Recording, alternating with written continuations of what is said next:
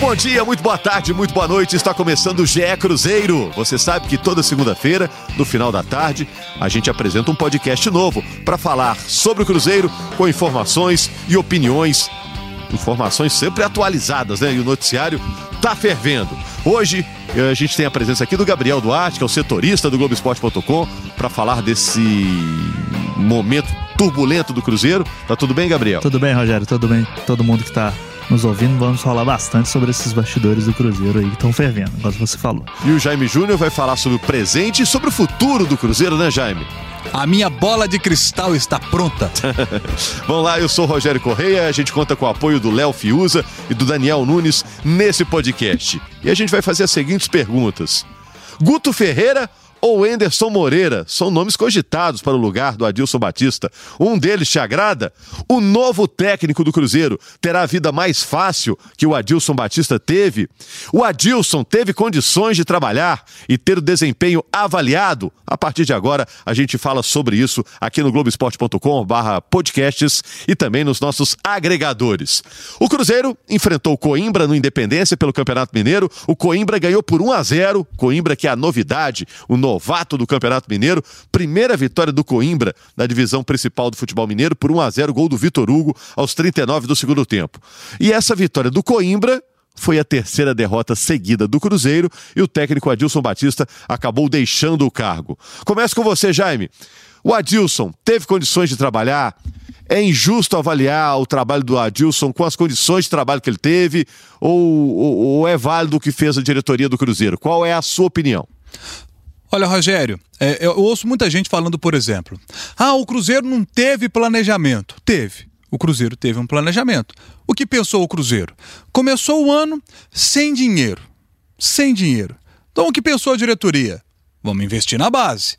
Chegou para o Adilson Batista ó, vamos botar os meninos da base aí, porque o clube está sem dinheiro.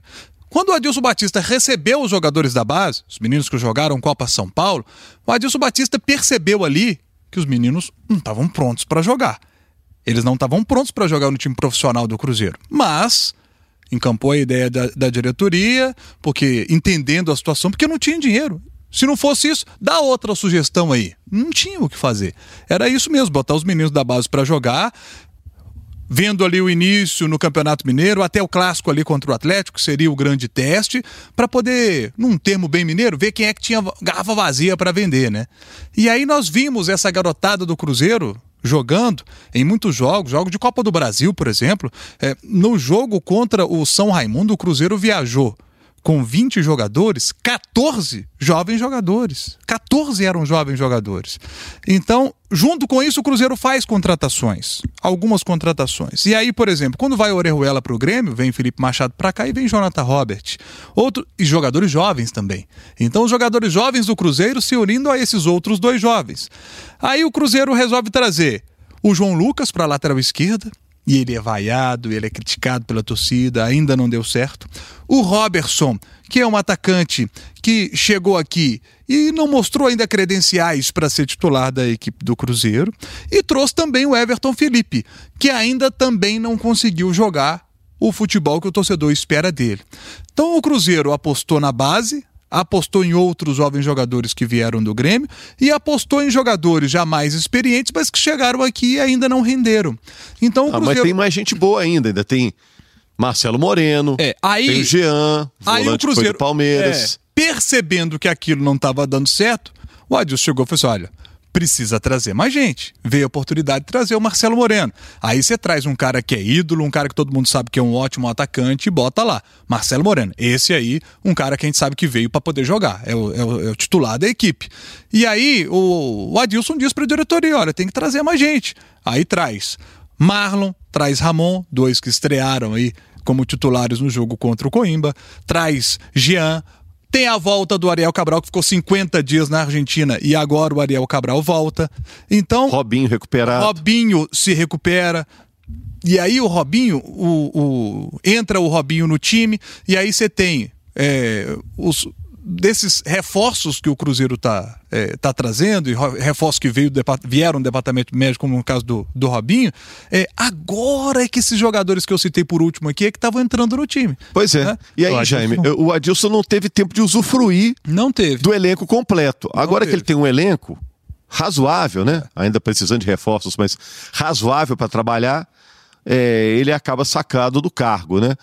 E você vê que tem uma semana, a gente estava elogiando o Adilson pelo desempenho do Cruzeiro contra o Atlético. Isso. É. O fato de ter jogado de igual para igual com o Atlético, que é um time mais montado, né? E agora, uma semana depois, o Adilson não é mais técnico do Cruzeiro. Acho que pesou muito a questão da, da pressão externa para cima desse conselho gestor.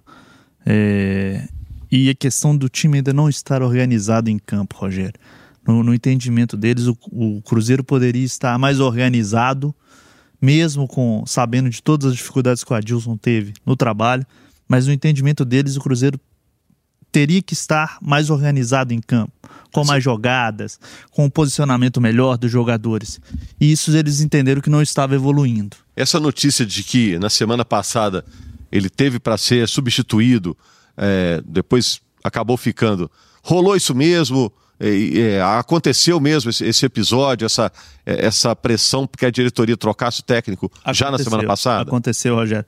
Na quinta-feira pela manhã, no final da manhã, o clube decidiu é, comunicar ao Adilson é, essa saída. É, eles iriam fazê-la no período da tarde, mas aí aparece um, um fator que tem sido determinante, decisivo nesse momento, até político do clube, que é a presença do Pedro Lourenço, empresário, é, um mecenas, vamos assim dizer, do, do clube, que ajuda bastante o clube, investe no clube e que era contrário à saída do, do Adilson. Era uma pessoa contrária à saída do Adilson, não só ele, o Carlos Ferreira, que também é o, o, gestor do futebol, vamos dizer assim, também era contrário à demissão do Adilson naquele momento e pesou bastante essas duas opiniões aí para mantê-lo. É. Eu Esse... conversei com o Pedro Lourenço essa semana. Conversei com o Pedro e, e, e disse: Pedro, é, como é que foi essa história? Eu falei, senhor Jaime, eu fiquei sabendo da notícia do mesmo jeito que o Adilson ficou, por vocês da imprensa. Eu me assustei quando vi o Adilson está demitido, ele não estava sabendo. E aí o Adilson, quando fica sabendo, né, ele começa a ligar para algumas pessoas do Cruzeiro e conversa com o Pedro. Fazer o, eu, o, isso o próprio Pedro me disse. Inclusive Pedro. Então o, o Adilson fala assim: olha, eu tô demitido mesmo? É isso mesmo, Pedro? Porque. É, Aí o, o, Pedro falou assim: olha, eu não estou sabendo de nada. Então o Pedro pega o telefone, liga para o Saulo, Saulo Frois, presidente do Cruzeiro, e, e o questiona: o Adilson está demitido? Ele falou assim: olha, ainda não está é, oficializado, mas tudo caminha para isso, para a tarde é, essa situação se concretizar. Aí o Pedro foi e falou assim: olha, mas é, o Adilson não está sabendo, me ligou aqui, está sabendo pela imprensa. Aí o Pedro disse para o Saulo: falou assim: olha, é, o Adilson foi jogador do Cruzeiro. Ele teve aqui uma primeira passagem muito boa como treinador, está na sua segunda passagem agora. É, vocês têm que respeitar o cara, chama o cara para conversar e comunica para ele. E aí a imprensa fica sabendo. A imprensa está sabendo primeiro da demissão do que ele. Então o Pedro fez essa crítica. É, ele, ele me disse o seguinte: não botou faca no pescoço da diretoria e falou assim: não é para demitir o Adilson. Ele não fez isso. Mas Pedro a diretoria sabe que ele é. tem um peso forte. Mas o Pedro, todos sabem, é um grande é, parceiro do clube. Ele não está mais no conselho gestor, mas quando o Cruzeiro passa uma dificuldade financeira, onde o pessoal bate na porta? Do Pedro Lourenço, dono é, é. de uma grande rede de supermercados aqui é, do Por isso ele tem um, né? uma palavra então, forte, então mesmo ele, não estando é. no conselho gestor. Ele não precisa dizer, não quero que demite o Adilson, mas ele dizendo que não concorda com a forma como tudo estava sendo conduzido, é claro que pesou para a diretoria não demiti-lo naquela oportunidade. É, e você vê, é como se fosse para um jantar e alguém, ó, oh, eu vou pagar a conta hoje à noite, eu pago tudo. É. Aquela pessoa é tratada diferente na mesa, né? É. Isso, Agora, eu falo uma coisa, é, o Adilson já deu provas aí de que gosta do Cruzeiro, né? Ele jogou no Cruzeiro, foi vitorioso como jogador, como técnico, o Jaime já disse, teve uma boa passagem, foi vice-campeão da Libertadores. E o Adilson é muito transparente, né, Gabriel? É. Quando ele fala, você tem certeza que é aquilo mesmo que está acontecendo. Ele não dá muita volta, quinta, ele... é o jeitão dele. E ele deu uma escrachada ontem na, na coletiva, ele atirou para tudo quanto é lado, apontou defeitos aqui e ali. E essa declaração dele embora tenha sido meio, meio chocante, né? A gente pode detalhá-la, né? É, pode ser útil. Ele pode ter escancarado problemas que o Cruzeiro vai ter que corrigir. Né? O fato de ter vários gestores mandando. Isso, né? Pedro, nesse E o Adilson- com ele, o Pedro me falou isso também. Demora- Demora... O Cruzeiro precisa de um presidente Demora para fechar negociações, que segundo ele isso atrapalhou demais. É, o Adilson ficou muito incomodado, assim, com, com quem a gente conversou, com pessoas que são ligadas a ele. Desde a, desse período da manhã, igual o Jaime falou, ele já estava bem incomodado de ter chegado essa notícia, de ninguém ter tê-lo comunicado naquele momento. E ele já estava bastante incomodado com esse tipo de situação ocorrer dentro do clube com ele trabalhando. Ele estava na Toca da Raposa trabalhando, preparando para o jogo com Coimbra e chega essa notícia. Então, ontem o relato que ele, ele faz após ser, ser demitido é, já vinha sendo é, é, acumulado por ele por alguns dias devido a toda essa situação que ocorreu. Quem defende o Adilson vai falar: olha, ele não teve condição de trabalhar. Tem pouco tempo lá na função e não teve as condições ideais de trabalho. Nenhum técnico, talvez, conseguiria um grande resultado com as condições de trabalho que o Adilson encontrou. Por outro lado, quem defende a demissão pode falar, mas o Cruzeiro está perto de ser desclassificado no Campeonato Mineiro, está perto de ser eliminado na Copa do Brasil. Então isso justificaria a saída do, do Adilson. Você está de que lado nessa aí, Jaime? Eu acho que o Adilson Batista tem a sua parcela de contribuição. O Adilson Batista teve dificuldade para poder fazer esse time jogar dentro dessas dificuldades. Ele sabia das dificuldades que teria e não conseguiu fazer o time jogar. Uma coisa, por exemplo, que me incomoda muito quando eu vejo o Cruzeiro jogar é a dificuldade que o time tem para criar. Ontem, no primeiro tempo, impressionante. Ele começa com o Everton Felipe para fazer essa função, não deu certo. Botou o Maurício para fazer essa função, não deu certo. Aí depois, quando termina o jogo, aliás, vamos ser honestos. Ontem, ontem aliaram no primeiro tempo, foram quatro chutes do Coimbra e um do Cruzeiro. Isso. É, é assustador um É. clube como o Cruzeiro, num tempo inteiro, finalizar uma vez. Né? É. Aí vem o segundo tempo, vamos ser honestos, né? No segundo tempo, a situação do, do, do Mudou. Cruzeiro melhorou. Mudou, melhorou É. o Cruzeiro no segundo tempo. O Cruzeiro começou a criar, a criar mais oportunidades. Maurício saiu na cara do gol. Teve uma infiltração como elemento surpresa do Ariel Cabral aparecendo na cara do gol É. para poder finalizar. Moreno teve uma cabeçada na cara do gol e poderia ter feito. Teve Se essas- uma com o O Ramon, Ramon Com o Ramon. quando já estava 1x0. Então, nesses, dessas quatro oportunidades, se o Cruzeiro aproveita duas, vence o jogo de 2 a 1 E o Adilson estaria mantido no cargo. Mas a gente sabe que futebol é resultado. E lembrando que ontem o Adilson mudou profundamente o time. né? profundamente o time. Agora, depois do jogo, tem uma entrevista pra mim que é também marcante. A do Adilson foi muito, mas outra que foi muito boa é a do Fábio. E o Fábio é muito claro quando ele diz: Ô, gente, problema não é só treinador, não. Ou melhor, ele não falou é só treinador. Ele falou assim, o problema não é treinador, não. O problema são jogadores. O Cruzeiro precisa se reforçar. E está muito claro isso. O Cruzeiro está colocando Everton Felipe, está colocando Maurício, e ninguém está conseguindo fazer a função do cara que faz a bola chegar nos atacantes. De que adianta você ter o Marcelo Moreno se a bola não chega nele? Ou chega muito pouco para ele?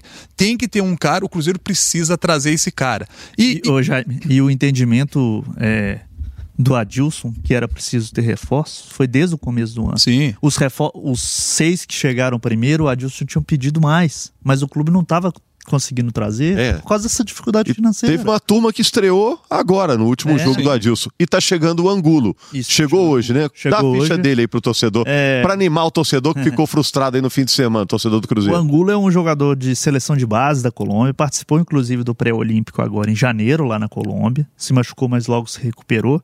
É um jogador que o Palmeiras trouxe para o sub-20 no ano passado, não teve tantas chances no profissional, mas é um jogador de velocidade, joga pelas pontas, é um dos pedidos do Adilson Batista que ele não vai poder contar. É, mas Bom, é, é mais um jovem, né? Mais um um jovem. Isso que eu ia dizer. Mais um jovem. Tem 20 anos. É mais um moleque chegando. O Cruzeiro tá precisando do jogador mais cascudo. Mas não era quem o Adilson queria. O Adilson queria o Berrio, mas o Berrio não quis vir.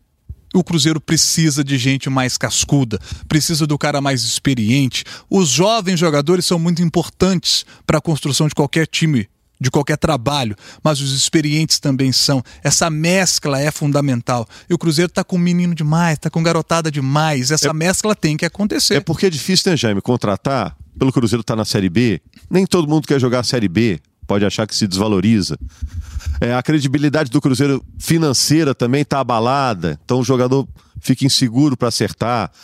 Tudo isso torna mais difícil o Cruzeiro sair é, da encrenca em que ele se meteu, né? Mas aí, quando você tem pouco dinheiro, Rogério, quem está acompanhando a gente e ganha salário mínimo, ganha dois salários por mês, ganha pouco.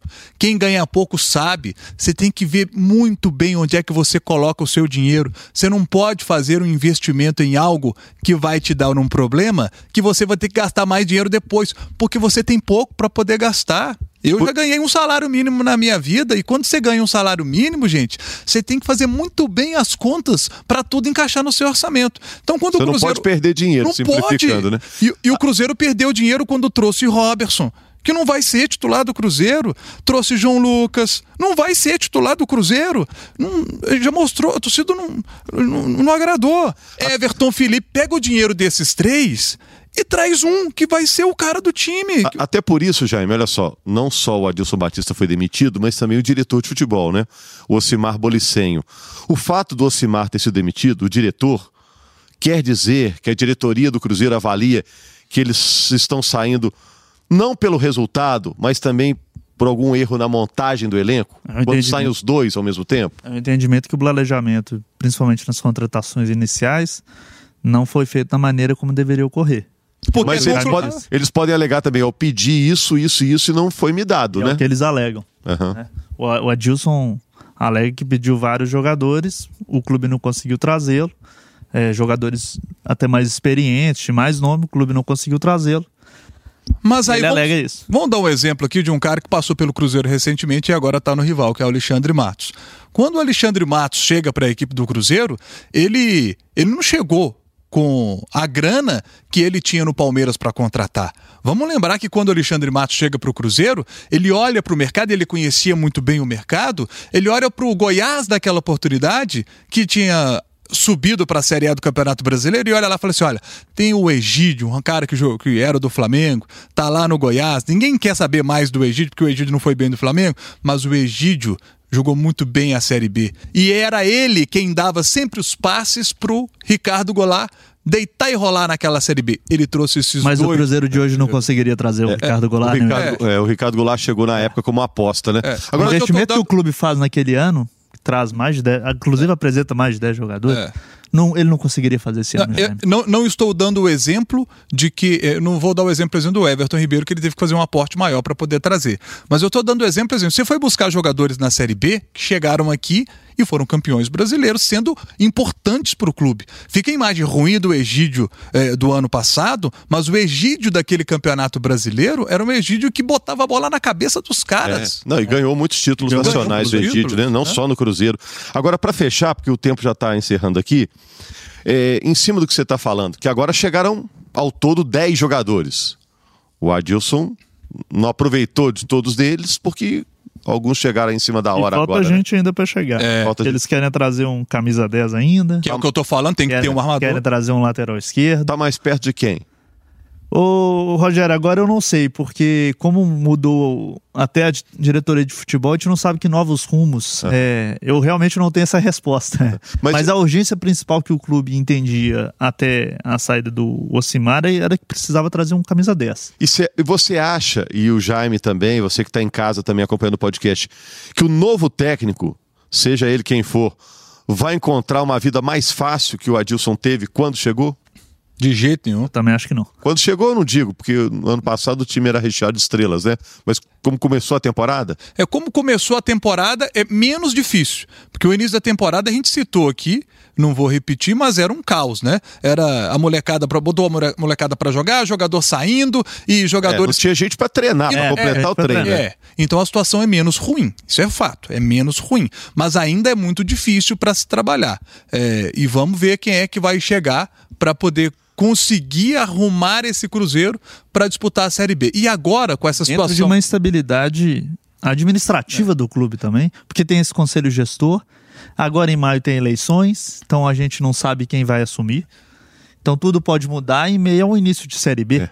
E talvez a questão do coronavírus possa ser até benéfica nesse momento para o Cruzeiro, porque dará tempo para o treinador trabalhar o time sem jogos, vai, ter, vai ser tipo uma intertemporada para poder conseguir montar o time para quando a competição, as competições voltarem. Só que eu estou dizendo isso olhando para frente e vendo um breu na minha frente, porque a gente não sabe o que o futuro nos aguarda. Será que vamos ter Campeonato Mineiro a partir de quanto? Campeonato Mineiro será que vai ser encerrado do jeito que está? Será que vamos ter o início da Série B e da Série A do Campeonato Brasileiro tendo que ser também adiados? A gente não sabe, a gente é. olha para o futuro. E, e, o entendimento que essa parada do coronavírus dentro do, do clube é que ela foi benéfica nesse ponto, porque o clube vai ter talvez mais tempo para pensar num treinador, no planejamento com o treinador, trazer o diretor de futebol e fazer esse planejamento para a Série B. E quando é. eu falo do futuro, que a gente não consegue enxergar nada, e, e, na hora que acontecer, porque pode acontecer, na hora que acontecer, do primeiro jogador profissional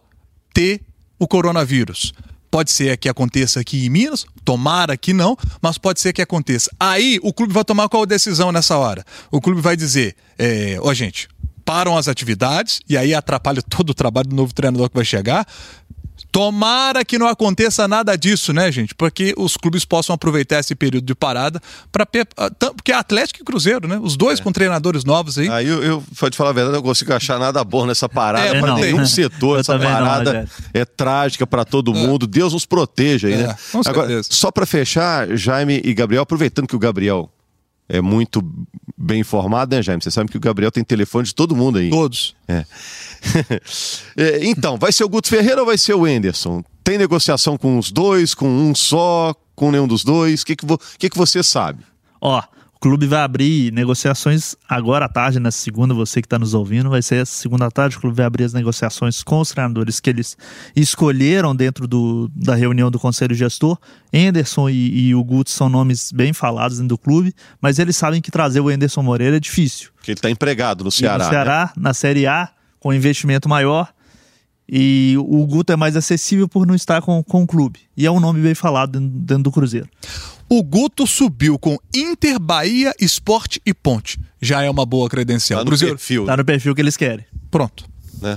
Vamos aguardar, né? O Guto Ferreira que estava é, no esporte no ano passado e saiu agora, saiu, agora, agora em fevereiro. mês passado, né? Então tá atualizado, né? Não tá fora de forma como, como treinador, não tá fora de forma. Tá. Valeu, Jair. Visualmente tá. Mas tá merecendo uma chance como essa também, né? Um trabalho aí de quem tem que estar tá afim de trabalhar, porque é realmente um desafio que o Cruzeiro está vivendo. Gabriel, valeu, muito obrigado. Obrigado, Rogério. Vou liberar você aí porque Sei que você está correndo atrás da notícia, né? Vamos lá apurar mais coisas. Valeu, Jaime. Obrigado, Jaime. Inter. Valeu, na segunda-feira estamos de volta com o GE Cruzeiro. Muito obrigado a você por nos acompanhar. Semana que vem tem mais um podcast sobre o Cruzeiro e as notícias desta temporada tão tumultuada. Tchau, tchau, tchau, tchau, tchau, tchau. Um abraço.